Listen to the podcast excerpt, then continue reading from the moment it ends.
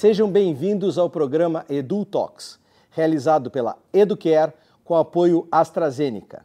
Eu sou o Dr. Alexei Peter dos Santos, médico oncologista e mestrando do programa de Educational Technology da University of British Columbia, no Canadá. Hoje vamos abordar a importância da medicina de precisão no carcinoma de pulmão não pequenas células, estágio clínico 4. E para falar sobre o tema, nós vamos contar com o Dr. Pedro Aguiar.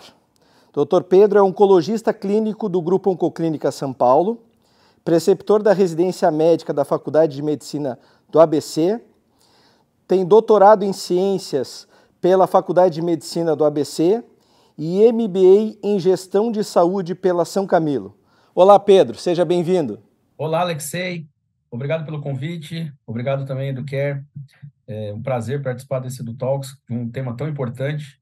Olá a todos que estão acompanhando o nosso conteúdo, sejam todos muito bem-vindos. Espero que todos aproveitem e vamos conversar aí sobre como a medicina de precisão pode favorecer nossos pacientes com câncer de pulmão. Pedro, é um prazer te receber e para começar eu queria saber o seguinte: para quem está recomendado, para quais pacientes com uh, câncer de pulmão não pequenas células está estágio clínico 4 está recomendado a pesquisa do EGFR? Essa pergunta eu acho que é uma pergunta muito importante do ponto de vista prático, porque às vezes nós praticamos oncologia nos grandes centros e a gente às vezes começa a, a se perguntar como que um colega nosso pode atender um paciente com câncer de pulmão e cogitar a hipótese de não pedir o teste para os pacientes. É, a gente sabe que o Brasil é um país continental cheio de heterogeneidades geográficas e também socioeconômicas, e aí houve uma tendência de tentar selecionar alguns pacientes para os quais se deveria pedir o teste baseado na probabilidade desse teste vir positivo. Mas o fato é que 20 anos já se passaram desde que a gente começou a estudar o EGFR, e eu acho que hoje não, não temos mais justificativa. O teste eu acho já está bem acessível em todo o território nacional. A terapia-alvo também já evoluiu muito. Então, hoje, realmente, eu não consigo imaginar um motivo para a gente selecionar os pacientes. Então, acho que todo paciente com câncer de pulmão, não pequenas células e não escamoso, deveria ser testado, inclusive antes do tratamento. Todos os pacientes, sem qualquer. Apesar de a gente saber que alguns pacientes têm uma predição maior de vir positivo e outros uma predição menor, mas eu acho que a testagem tem que ser ampla e universal. Isso, isso fica muito claro, né, Pedro? Porque assim, a gente acaba recebendo pacientes que, por serem fumantes, pacientes idosos, dependendo de raça, dependendo de alguns critérios clínicos, acabam não fazendo teste e não tem justificativa nos dias de hoje da gente não testar todos os pacientes que forem não escamosos, né? Tu concordas com isso, né? Eu concordo 100%. Eu acho que essa história é de 20 anos atrás. Muito tempo passou e a conduta mudou, tem que testar todo mundo. Perfeito. Me conta uma coisa: eventualmente o paciente com uma mutação de EGFR também pode co-expressar a uh, PDL1, pode ser um, um expressor de PDL1, um autoexpressor, um médio expressor. Como é que fica nessa situação na tua prática diária? O, com, como é que tu dá o peso assim? Ah, é mais importante a mutação do EGFR ou tu valoriza o PDL1 nesse cenário? É, eu acho essa pergunta muito importante é, e do ponto de vista prático é um questionamento que vários colegas se fazem. É, existem, existe uma resposta, vamos dizer, histopatológica para essa pergunta, na minha opinião, mas existe uma resposta até prática. Se a gente for pensar em termos práticos, o EGFR é um biomarcador daquele que a gente gosta, daquele que a gente confia que é aquele biomarcador que, quando está presente, o paciente tem benefício com a terapia. E quando está ausente, o paciente não tem benefício com a terapia. Então, é, e o PDL1 não é. A gente sabe que o PDL1 é um biomarcador que enriquece a população, que aumenta talvez a probabilidade desse paciente ter algum benefício, mas ele não é um biomarcador com aquela característica clássica, quando está positivo, responde, negativo, não responde. Então, só de pensar nisso, a gente já consegue observar que o EGFR é muito mais importante que o PDL1, porque o EGFR realmente é um biomarcador que vai dizer quem deve ou não receber aquela terapia, quem vai se beneficiar ou não daquela terapia. E do ponto de vista biológico, acho que é bem importante a gente lembrar também que as vias de sinalização desencadeadas pela mutação do EGFR podem levar a uma hiperexpressão do PDL1, que a gente chama de expressão intrínseca, que não tem relação nenhuma com o sistema imunológico. Então, os pacientes com mutação do GFR, mesmo que eles sejam hiperexpressores de PDL1, eles costumam não se beneficiar tanto da imunoterapia, a ponto que, em vários estudos, esses pacientes foram sequer incluídos. Então, pensando tanto do ponto de vista biológico, prático, quanto molecular, teórico, eu acredito que o EGFR é um biomarcador que a gente tem que privilegiar, porque ele é muito importante. E aqui um parênteses, uh, o ALK também é bem importante, é, e o PDL1 ele é mais para enriquecer uma população. Então, acho que essas mutações são fundamentais. Tem uma pergunta que a resposta tu já tangenciasses, mas eu queria que tu reforçasse de novo. Na jornada do paciente com câncer de pulmão metastático, uh, qual o momento da testagem? Tu acha que a testagem de para pesquisa de mutações deve ser mais precoce ou isso pode ser relegado a um segundo momento, pensando que o paciente possa começar por uma quimioterapia? Qual o momento que tu indica a, a pesquisa de mutações, a testagem genômica dos pacientes? Essa eu acho que é uma pergunta que uh, os oncologistas que se especializaram em oncologia torácica, e você é um grande exemplo deles, que sempre lutaram pelo biomarcador, sempre lutaram pela terapia-alvo, e vocês sempre bateram na frente de uma porta fechada que era a ausência de sobrevida global. E esse argumento é um argumento super forte para justificar o atraso no teste. Porque se a droga-alvo não tem ganho de sobrevida global, para que, que eu vou antecipar o teste? Mas essa, esse cenário mudou. O osimertinib, baseado no estudo Flaura, ele demonstrou um benefício estatisticamente significativo de sobrevida global. Então, hoje a gente não tem dúvida que o paciente com mutação do EGFR, que recebe a terapia-alvo, especialmente baseada em osimertinib, é um paciente que vai ter um benefício de sobrevida global e já em primeira linha. Então, eu não tenho dúvida de que o Flaura mudou esse, esse paradigma e trouxe um argumento objetivo para essa luta que você e outros colegas especialistas em oncologia torácica travam já há quase uma década. E agora o Flaura é um argumento que é irrefutável. Se eu tenho ganho de sobrevida global em primeira linha, eu preciso saber o resultado do teste antes da primeira linha. Então, na minha opinião, o paciente tem que fazer o teste, já o diagnóstico e antes da primeira linha. A gente sabe da dificuldade, o paciente com câncer de pulmão é um paciente sintomático, é um paciente que chega na consulta, às vezes já demandando alguma conduta do oncologista, além das questões logísticas do Brasil, que é um país continental e heterogêneo, mas a gente não tem dúvida que, do ponto de vista de sequenciamento de jornada do paciente, o benefício é muito maior se a gente souber o status mutacional antes de começar o tratamento dele, antes da primeira linha. Eu vou te fazer duas perguntas bem práticas do teu dia a dia, Pedro. Como é que tu lida com a questão de um teste mais uh, sequencial, de um teste menos amplo versus hoje um NGS mais amplo, lembrando que nós temos mutações que conferem sensibilidade, mas mutações que conferem resistência e eventualmente até um entendimento biológico mais amplo da doença. É, eu acho que a pergunta é super importante para a prática clínica e você já deu uma pista da resposta no meio da pergunta. Porque qual que é a grande questão? Quando a gente tem o teste convencional, os testes convencionais geralmente a gente consegue testar um gene de cada vez. Então, o teste convencional, principalmente, que a gente faz é o sequenciamento ou um PCR, é, mas seja o sequenciamento ou seja o PCR, a gente vai testando um gene de cada vez. Isso acaba acarretando no quê? A gente vai gastando material, porque para cada teste a gente vai consumindo um fragmento da amostra. E aí a gente já sabe que a amostra é escassa no câncer de pulmão, porque, como eu falei, os pacientes são sintomáticos, o teste é um pouco invasivo, então o material já é escasso. Além disso, para o teste molecular dar certo, eu preciso ter DNA ali. Então a gente tem todas as questões de validade pré-teste, que incluem fixação, incluem questão de parafina, vários critérios que os patologistas têm que dominar bem. É, e aí, além de todas essas dificuldades, então chega esses testes sequenciais. O sequenciamento de nova geração, ele acaba facilitando para a gente, porque ele abre um front que com um teste só você tem o resultado de dezenas, centenas de genes. Só que você fez uma observação fundamental.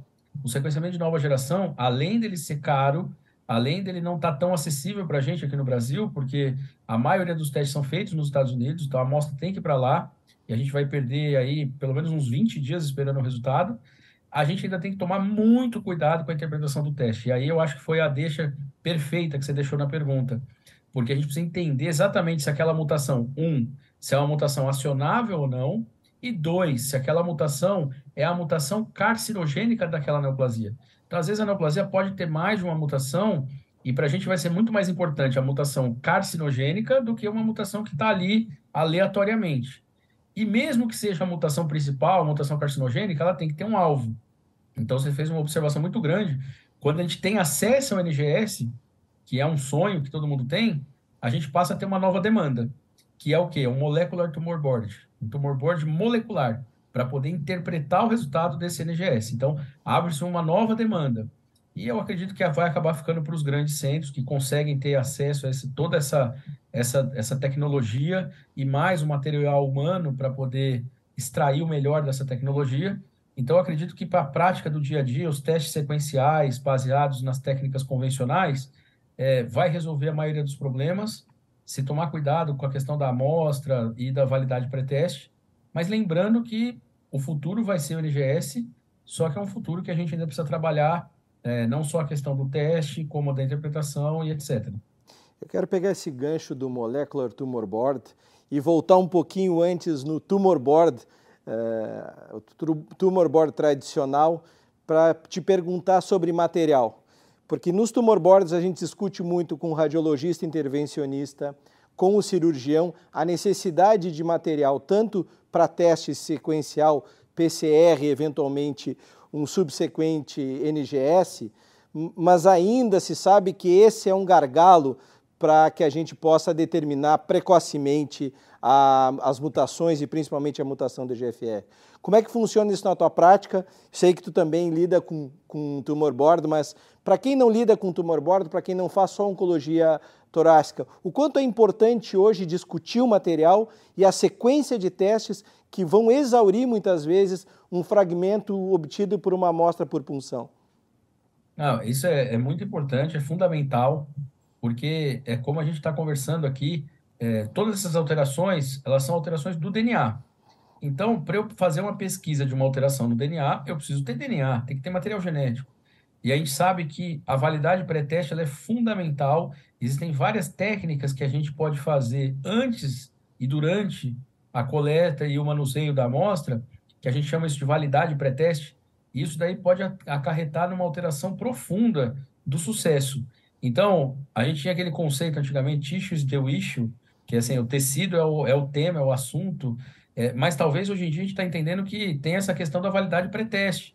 Então, às vezes, uma amostra que nem é tão abundante assim, porque às vezes não dá, às vezes o tumor está do lado de uma artéria, está do lado de um vaso, é, ou está numa região difícil de acessar, mas se essa amostra for muito bem manuseada e coletada, então tem a ver com esse tempo de isquemia, tem a ver com a fixação no formal tamponado, tem a ver com uma parafina de baixo ponto de fusão, é, a relação entre o fixador e a amostra, uma relação proporcional dois, pelo menos aí de 2 para 1. Um. Então tem todos os critérios aí de validade pré-teste que são fundamentais para a gente conseguir, além, obviamente, da amostra. Então tem que tentar, obviamente, sempre coletar a maior parte. Então eu já tive casos de pacientes que eu tive que pedir duas, três biópsias, e, aliás, casos interessantes, porque pacientes que já estavam recebendo um tratamento, um tratamento sistêmico, e eu buscando por uma questão epidemiológica, eu estava acreditando, confiando que a paciente tinha mutação, e a paciente recebendo tratamento sistêmico sem ter benefício, é, demandando aí efeito colateral, custos desnecessários. E essa paciente eu fui lutando pela biópsia. Na terceira biópsia, eu consegui material suficiente e realmente ela tinha uma mutação do GFR. Hoje em dia ela está recebendo osimertinib e tendo um resultado muito melhor que o tratamento dela. Excelente. Essa pesquisa, essa testagem está amparada pelos guidelines da SBOC, pelos guidelines internacionais, ASCO, ESMO, como é que tu vê isso na literatura mundial?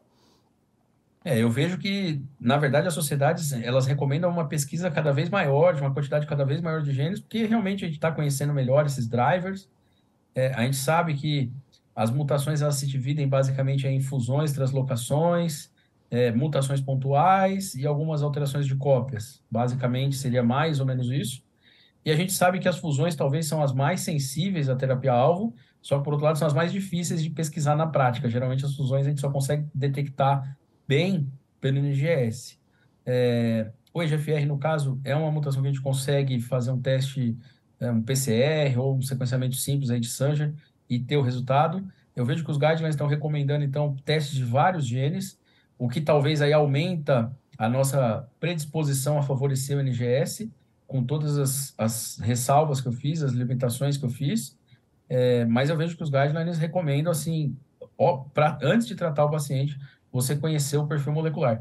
Mesmo para algumas outras alterações que os remédios ainda estão chegando, não tem dados tão robustos quanto a GFR, mas eu não tenho dúvida que todos os guidelines são unânimes em recomendar pelo menos o GFR. Eu não, nunca vi um guideline deixar o GFR de fora, inclusive na primeira linha. Tu comentaste uma paciente que tu fizeste uma, duas, três biópsias. E antes de nós irmos para as nossas considerações finais, eu queria te questionar se faz sentido para ti.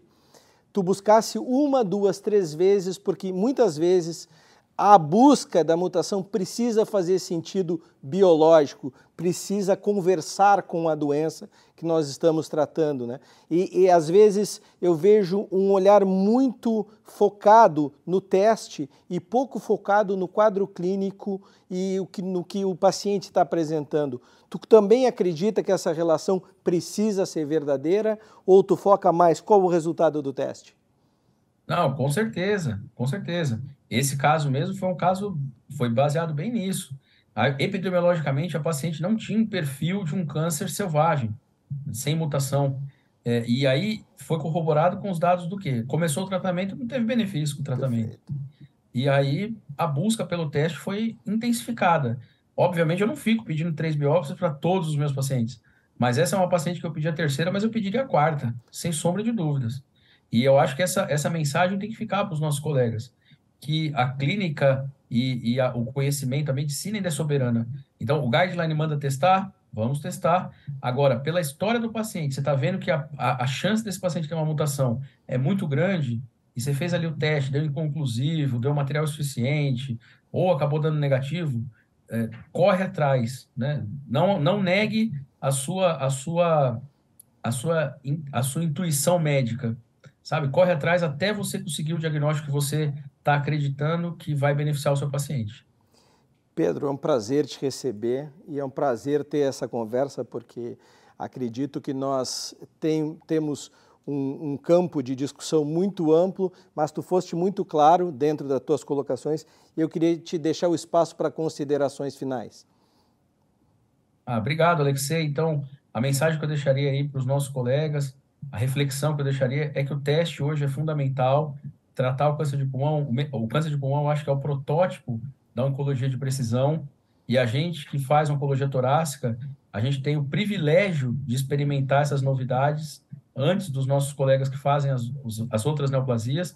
E para os oncologistas, que são oncologistas gerais, que têm que tratar todos os tumores, eu sei que é um volume de informação super grande, vários, vários testes novos, moléculas novas, mas é para isso que existem os tumor boards, é para isso que existem os congressos, os grupos, deixar aí os grupos de oncologia torácica que a gente tem no Brasil, é, que está aqui para dar esse suporte mesmo, para tentar facilitar essa informação se difundir para o benefício dos pacientes, é, e que a terapia alfa veio para ficar, então provavelmente a gente vai ter que lidar com ela e a gente vê resultados é, na prática super positivos, então a gente tem que continuar batalhando pelo teste. É incrível que mais de 10 anos depois a gente continua brigando pelo teste, mas a gente vai, vai ter que continuar brigando. É, e até, uh, talvez, até uma propaganda das próximas sessões aí do EduTalks, a questão da testagem até nas doenças precoces. Então essa importância está indo além da doença avançada. Então hoje em dia a oncologia de precisão é mais do que tratamento. A oncologia de precisão hoje em dia ela prevê prognóstico, define tratamento adjuvante, ajuda a fazer é, risco é, hereditário. Então, a oncologia de precisão, ela realmente é uma especialidade que veio para ficar. Muito obrigado, Pedro, pela tua clareza e objetividade. Esse foi o EduTalks sobre câncer de pulmão não pequenas células, estágio clínico 4, a importância da medicina de, da medicina de precisão. Obrigado, Alexei, obrigado, Educare, pelo convite. Eu espero que todos tenham aproveitado e continuem aproveitando os temas da, da plataforma da Educare. Participe desse programa. Esperamos você na EduPrime, a plataforma streaming da Educare Brasil. Muito obrigado.